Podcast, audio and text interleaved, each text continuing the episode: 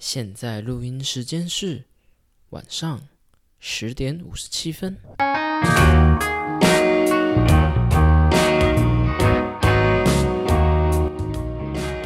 Hello，大家好，欢迎来到舒食料理。这周啊，我去看了一部新电影，叫做《JoJo Rabbit》，台湾翻译叫《吐槽男孩》。嗯，看来乔斯达家族在德国也有血脉呢。啊，不懂梗的话，给我去把《JoJo 的奇妙冒险》看个十遍再回来。我非常推荐大家去看一下这部电影。我想大家应该都知道二战的历史吧？这部电影的背景呢，就是在描述二战末期的时候，一个名叫乔瑟夫·乔斯达的美国绅士大战柱之人，一位名叫乔乔的十岁德国小孩，在纳粹统治下看待这个世界的方式。我想大家都知道，在二战时期的时候，德国纳粹那时的洗脑，还有对犹太人的迫害吧。若不知道的话，剧透一下，在电影的最后，德国输了。嗯，而这部电影呢，就是以十分幽默的方式来呈现这些其实非常黑暗的恐怖面。训练童军把犹太人描述成怪物，都被用黑色幽默、喜剧化的方式来呈现。仿佛用十岁小孩的视角来看待这个实际上非常残酷的现实。虽然其中的笑点非常的多，但大概看到中间的时候，我就完全笑不出来了。我只觉得非常的沉重。我觉得我自己对这种呃用笑容包装的悲伤，比纯粹的悲剧还更容易让我感到嗯压抑。还有沉重，还有悲伤。我很喜欢《小丑》这部电影，但不知道为什么我在观影的时候，我觉得《玩具总动员四》还更让我觉得沉重。我也不太确定是为什么，或许是那种在痛苦中的微笑，让我特别有共鸣吧。也许。好，那不管是九九还是九九，没看过的我都推荐大家去看看。我买哇，您的梦亚美了啥？舅舅，好，那回到我们的节目哦。这周我们要继续来讨论《通往财富自由》这本书。这周我导读的范围呢是第九章到第十五章。上周呢，我们提到了相信的力量，还有呢，就是如果你相信的话，你的人生也许可以变成一条复利的曲线。接着我们定义了什么是财富的自由。我们把时间和金钱做挂钩，然后我们讨论了要怎么去优化自己时间的商业模式。这周一开始呢，先来介绍一个作者提出来的新概念。他提出的概念是，你的大脑是一个作业系统，可以把它想象成电脑一样。啊，这作业系统是这样运作的：首先呢，你的大脑里面会有很多概念还有关联。这些概念和关联会形成你的价值观，最后经由实验去检验你的价值观。如果实验错误的话，那就去修改，也许修改你的概念，修改你的关联，或是修改你的价值观。最后用践行的方式，就是实际去运作你的价值观。简单来说呢，决定你的行事逻辑，还有你做事的成功与否。很大程度上是取决于你脑中有多少有用的概念关联，还有你脑中的价值观是如何。首先，我们先从概念和关联讲起。作者说到，如果要衡量一个人是否聪明，就看他脑子里有多少清晰、准确、必要的概念，然后呢，再看他脑子里那些清晰、准确、必要的概念之间。有多少清晰、准确、必要的关联？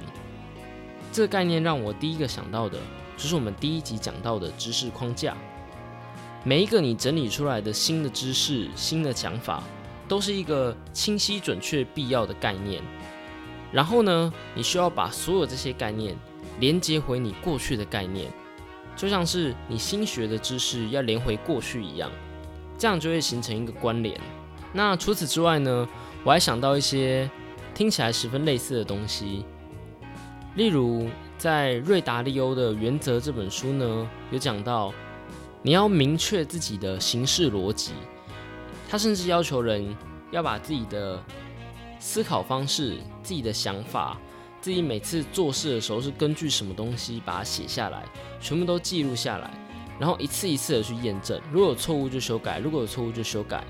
他不只是把这一个用在他本身的呃股票投资上面，他也把这套系统用到电脑上面去，甚至他们整个公司都是用这一套系统在运作的。另外让我想到的就是什么是清楚的概念呢？这让我想到另外一本书，是密西根大学的斯科特佩奇教授所写的《模型思考者》The Model Thinker 这本书呢。如果之后有机会的话，我也希望可以做一本这本书的读书会。那关于模型思考呢，在网络上那个教授有额外开了一个网络课程，有兴趣的人可以自己去看看。我认为呢，最清晰的概念就是这些模型的概念，因为他们是经过考验的概念，他们是你甚至可以用数学模型，它是可以经过验算，它是可以经过证明，它是有经过实验数据的。我觉得这就是最清晰，同时也是最有用的概念。我还联想到另外一个，就是二十世纪一个美国作家，他名叫费茨杰拉德，他所说的一句话：检验一流智力的标准，就是头脑中能同时存在两种完全相反的想法，但仍保持行动能力。这句话时常出现在我的脑海里面，嗯，它常常会让我。更能去思考到，会不会有和我目前脑袋中完全截然不同想法的人？我相信一定是有的，只是我们很容易没办法接触到它。甚至在现在这个网络的时代，同温层的现象越来越严重，我们越难去接收到和自己完全不同想法的人。这时候，能用不同的角度去看同一件事情，去分析同一件事情，就是一个很重要的能力。而如果你看的角度能够是完完全全相反的角度的话，这对你来说会是更有利的一个方式，因为你可以看到你周边的人看不到的东西，你也可以看到完全和你对立的人看不到的东西，因为你有你这一方的想法，你同时也去了解到对方的想法在说什么。我认为有智慧的人应该要知道自己是什么样的立场，但同时也要知道。世界上有非常多的立场，而且每一种立场都有好有坏。我认为大部分的立场并没有所谓的对和错，只有你在意的点是哪一个，你认为哪一个比较重要。这就引到我们要讲到的第二个点，也就是价值观。作者里面解释价值观只用一句话，他觉得价值观就是你认为什么东西比较重要，那就是你的价值观。在第一，在第一集的时候，我们有讲到，就是所谓的时间比金钱还要重要的概念。这个概念就是一个价值观。金钱比时间还要重要是一个价值观，时间比金钱还要重要是另外一个价值观。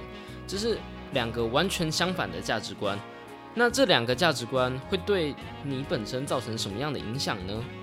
举我们上一集提到的例子为例。如果你认为金钱比时间还要重要的话，二十块钱可能就会比你的二十分钟还要来得更值钱。现在拥有金钱比未来的成长还要重要。价值观的不同会使得你之后的行为产生不一样的变化，而不一样的变化又会导致不一样的结果。而这个结果，根据我们刚刚的那套理论，因为你的价值观需要经过实验来去验证，所以不一样的结果会使得你的价值观也跟着改变。两个不同价值观的人会走向完全不一样的路，这让我联想到一个模型。这个模型的名字呢，叫做路径依赖模型。要解释路径依赖模型呢，大家可以先想一种罐子。这个罐子呢，里面有黑球和白球。你每次拿了一颗黑球起来之后呢，你再把这颗黑球放下去。那你不管怎么拿，你每次拿到黑球的几率都是一样的。接着我们来想想另外一个罐子，我们称这个罐子叫做乙罐子好了。这个罐子你拿起一个黑球起来之后，你再放回去的时候，你又会再额外放进一个黑球进去。所以假设你一开始的运气比较好，你自己比较喜欢黑球，你已经拿到了四五颗黑球了，所以罐子里面又会再额外多了四五颗黑球，你拿到黑球的几率就会更大。几率更大，你又越更容易拿到黑球。你越拿到黑球，几率就越大。最后罐子里面就几乎都是黑球，你会一直不断的去拿到黑球。第一种罐子呢，叫伯努利罐，它是由概率概率论的创始人雅各布·伯努利的名字命名的。它不管怎么拿，你的几率都是一样的。但另外一种罐子就是第二种罐子，叫波利亚罐，是用匈牙利数学家波利亚泽尔吉的名字命名的。它就会使得你每一次做的决定都会影响你下一次做事情的概率。到后来，全部里面的罐子里面都是黑球，几乎都是黑球。但黑球前面做对了什么吗？很大程度上，它并没有做对什么，只是因为一开始的运气使然而已。那我们把价值观套用到这个路径依赖模型上，价值观也会影响到我们后续的人生，因为价值观会一直不断的影响我们的行动。我们的行动又会返回来加强我们的价值观，所以在我们还能选择价值观的时候，也是我们还有机会选择价值观的时候，我们就要养成一个好的价值观。事实上，在前面的时候我们就有讲到，当你经过成长，变成一个完全不一样的物种的时候，财富自由就是随之而来的东西。那要如何变成一个完全不同的物种呢？也许物种和物种之间的差异，就是人之间的差异。就是价值观，好的价值观很重要，但我觉得比好的价值观还要更重要的是，你应该要先去了解你现在的价值观是什么。而要如何判断你现在的价值观是什么样子的呢？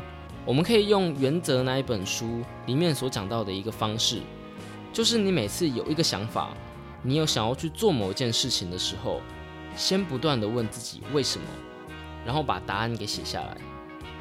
你不断的问自己为什么，你就会去往前追溯你的概念，往前追往前去追溯你的想法。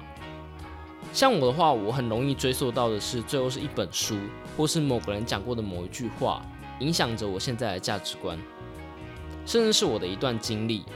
我认为这样往前去追溯，第一，你可以知道你的价值观来源是什么。如果你的价值观来源非常的不稳固，就是它是一个非常模棱两可的一个的话。那我觉得你要先去判断你的这个价值观还适不适合留着，如果不适合的话，就把它剔除掉。在之后做事的时候，如果不小心跟了这个价值观的时候，你要赶紧提醒自己，把自己拉回来，让这个价值观从你的生活中去除掉。那如果你已经明确的知道了你有哪一些价值观是很重要的，你也知道了这些价值观的来源是哪一些的话，根据《原则》这本书就把它记录下来。接着在做事的时候，每一次都去稍微看一下，你去理解一下，你是套用到了你的哪一个想法，你的哪一个价值观，然后不断的去做修改，最后经过不断的修改、不断的尝试，你就会变成一个价值观，也许会和你本来完全不一样的生物。好，现在我们已经有脑袋是操作系统的一个概念了，那接着我们就要来思考，怎么让我们的操作系统可以做升级，这里就要提到一个作者李笑来先生非常喜欢的一个概念，叫做原认知能力。原认知能力呢，又被称为后设认知，是由一九七六年美国一个儿童心理学家约翰弗拉威尔提出的。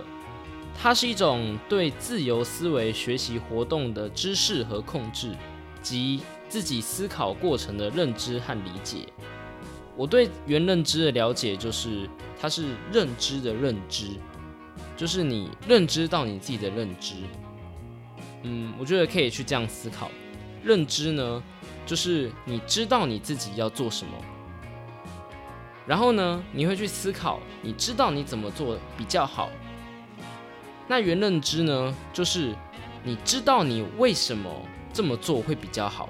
而且你同时也知道你为什么要做这件事情，也就是你认知到你自己的认知，有点像我前面在讲到的，你要不断的去反问自己为什么，你要去理解自己为什么会这么想。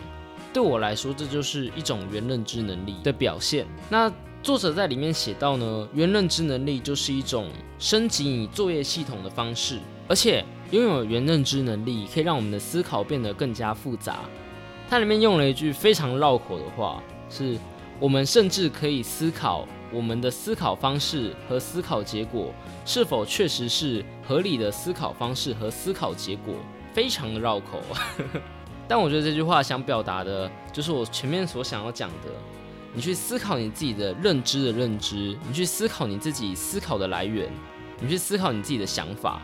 而对我来说，这种思考方式呢，还有另外一个优点，在《思考快与慢》这本书呢，作者卡尼曼提出一种系统一和系统二的想法。系统一呢，就是直观，你的直觉；那系系统二呢，比较偏理性，它比较慢，但是它比较精确。实际上，这两种系统，呃，解释起来比较复杂啊，我只是简单的区分一下。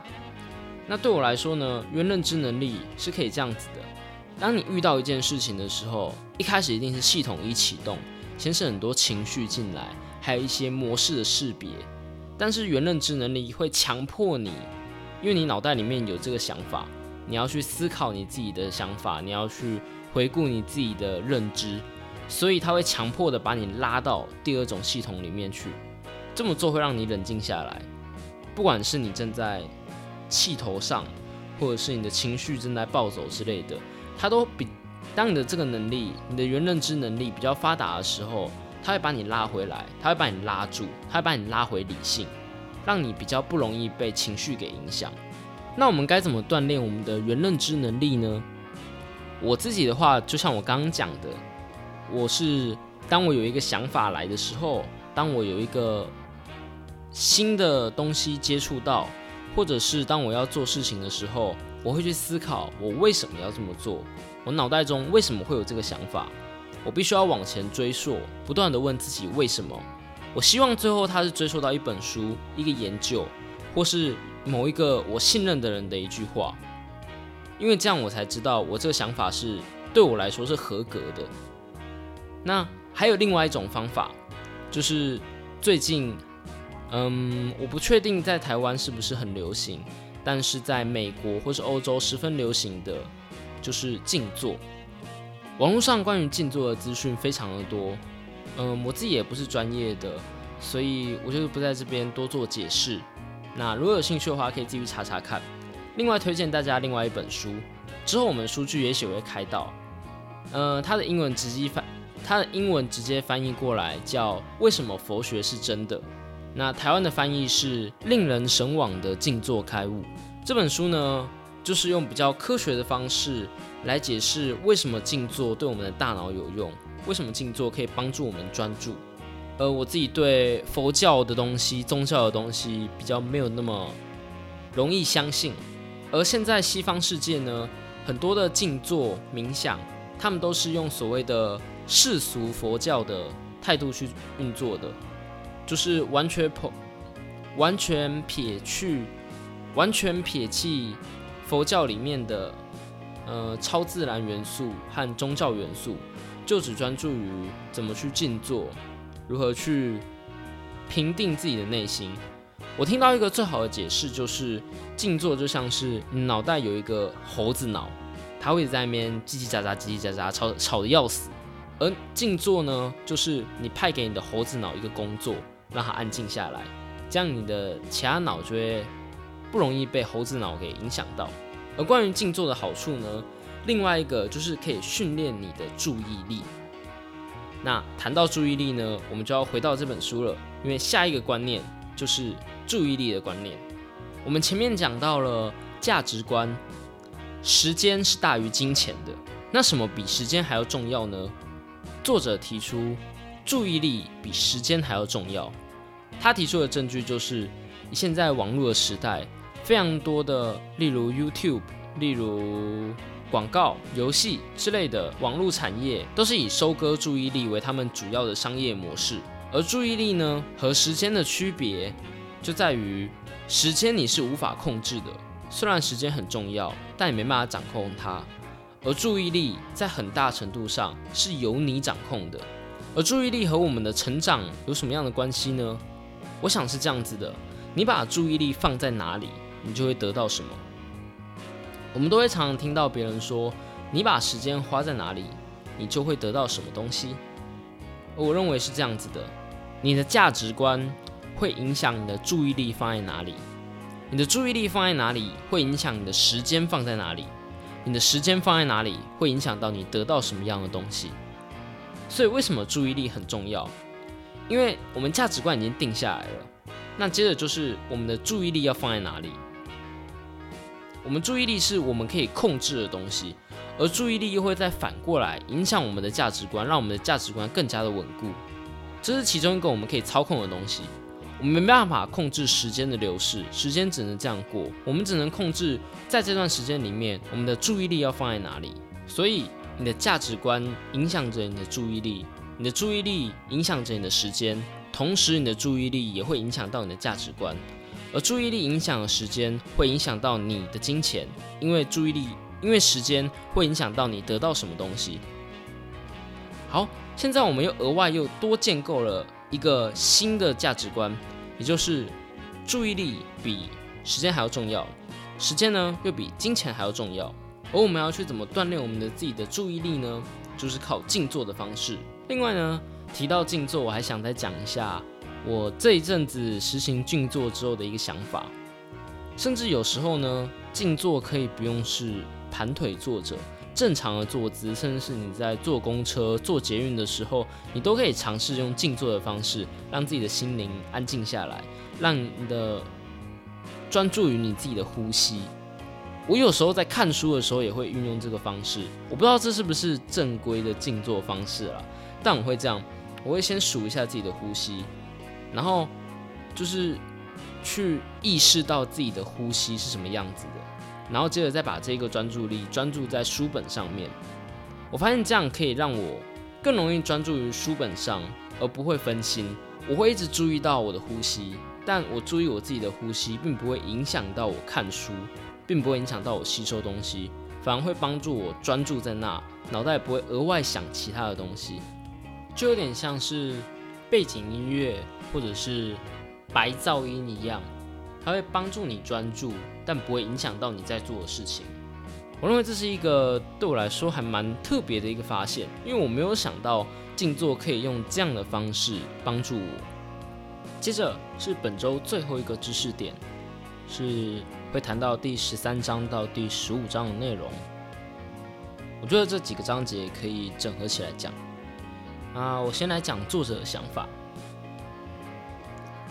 作者的想法呢，总结来说就是，你要让自己的思维活在未来，而且要多做预测。为什么呢？作者认为，人生中最沉重的枷锁，就是因为缺少安全感而受困于当下，这会让你的思考变得短视尽力，变得没有办法思考长期深入。而要怎么做到活在未来呢？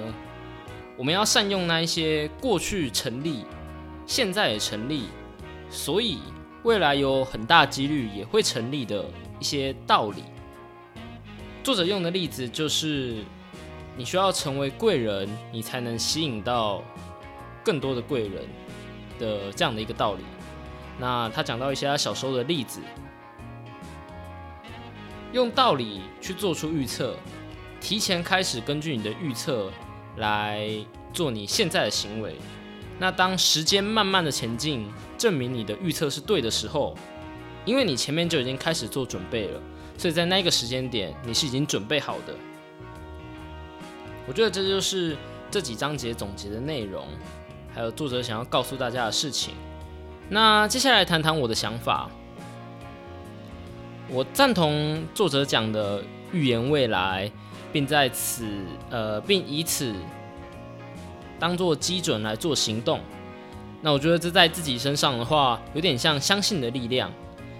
我讲的是在自己的成长上面，有点像相信的力量，就是我们前几章讲到的，让自己相信未来自己会更好，然后让这件事情变成自证的预言。然后在投资或者是分析之类的事情上面的话。预测就直接变成了可以赚钱的一种行为，但我认为作者讲到的那个运用道理，我认为比道理还要更好用的就是模型，因为我觉得道理是一种经验的总结，你很难去判断它到底有多有用。举例来说，两句谚语：人多力量大，还有厨子多了会坏了一锅汤，这都是道理，这都是经验累积出来的总结。但什么时候人多好，什么时候厨子多不好？我觉得这是一个你很难去判断，到底哪这个你很难去判断这个情况，你到底要用哪一个道理？因为有太多的道理了，而且很多的道理其实是很多道理在同一件事情上面其实是矛盾的，它是两个完全不同的处理方式，所以我们才需要用到模型，因为模型比较精准，比较准确。模型可以让你告诉你在符合什么样、什么样、什么样的条件底下做这件事情会有多少几率造成成功，多少胜率失败，多少几率可能会有呃第三种结果之类的。如果我们不知道一个道理的限制在哪里的话，在做预测的时候出错的几率就会比较高。所以我认为道理固然好用，但我觉得我们应该要更加善用的是模型。然后我想谈的另外一个点呢，是他在第十三章节的时候讲到的人生中最沉重的枷锁。这一章节他他在讲的是，他觉得人生中最沉重的枷锁，就是因为缺少安全感，所以让你受困于当下。他讲到一些缺少安全感会导致的不好的结果。那在看这个章节的时候，我脑袋一直是。一直在 say no，这不是对的。嗯，我觉得那时候我的想法是，我觉得缺少安全感不会让人这么糟。为什么要说到，嗯，不要和没有安全感的人结婚，甚至说到不要和没有安全感的人谈恋爱这种事情上？我觉得这有点过度了。但我静下来去思考他的逻辑和我为什么如此反感的时候。我想原因就是因为我自己本身就是一个没什么安全感的人吧。我觉得我的没安全感可能和作者所写的不太一样。我的没安全感是对嗯人际关系上面的没有安全感。一直以来在人际关系上面，我觉得我自己是比较自卑、内向。然后我有一些不太好的观念吧，觉得自己必须要对别人好，别人才愿意和我交流。嗯，我缺少了对人际关系的安全感还有自信，所以我会觉得，如果我要维持一个关系的话，我必须是要多做非常多事情，才能让别人继续愿意和我维持着保持这个关系。我觉得这是一个非常糟糕的想法，但即使我知道这是一个糟糕的想法，在实际做的时候，我还是会照着这套逻辑在走。我还在努力改进，我觉得这是我自己的一大缺点。所以我想这也是为什么我在看到这个章节的时候，我会这么的反感，因为“安全感”这个词算是戳到了我心中的痛点吧。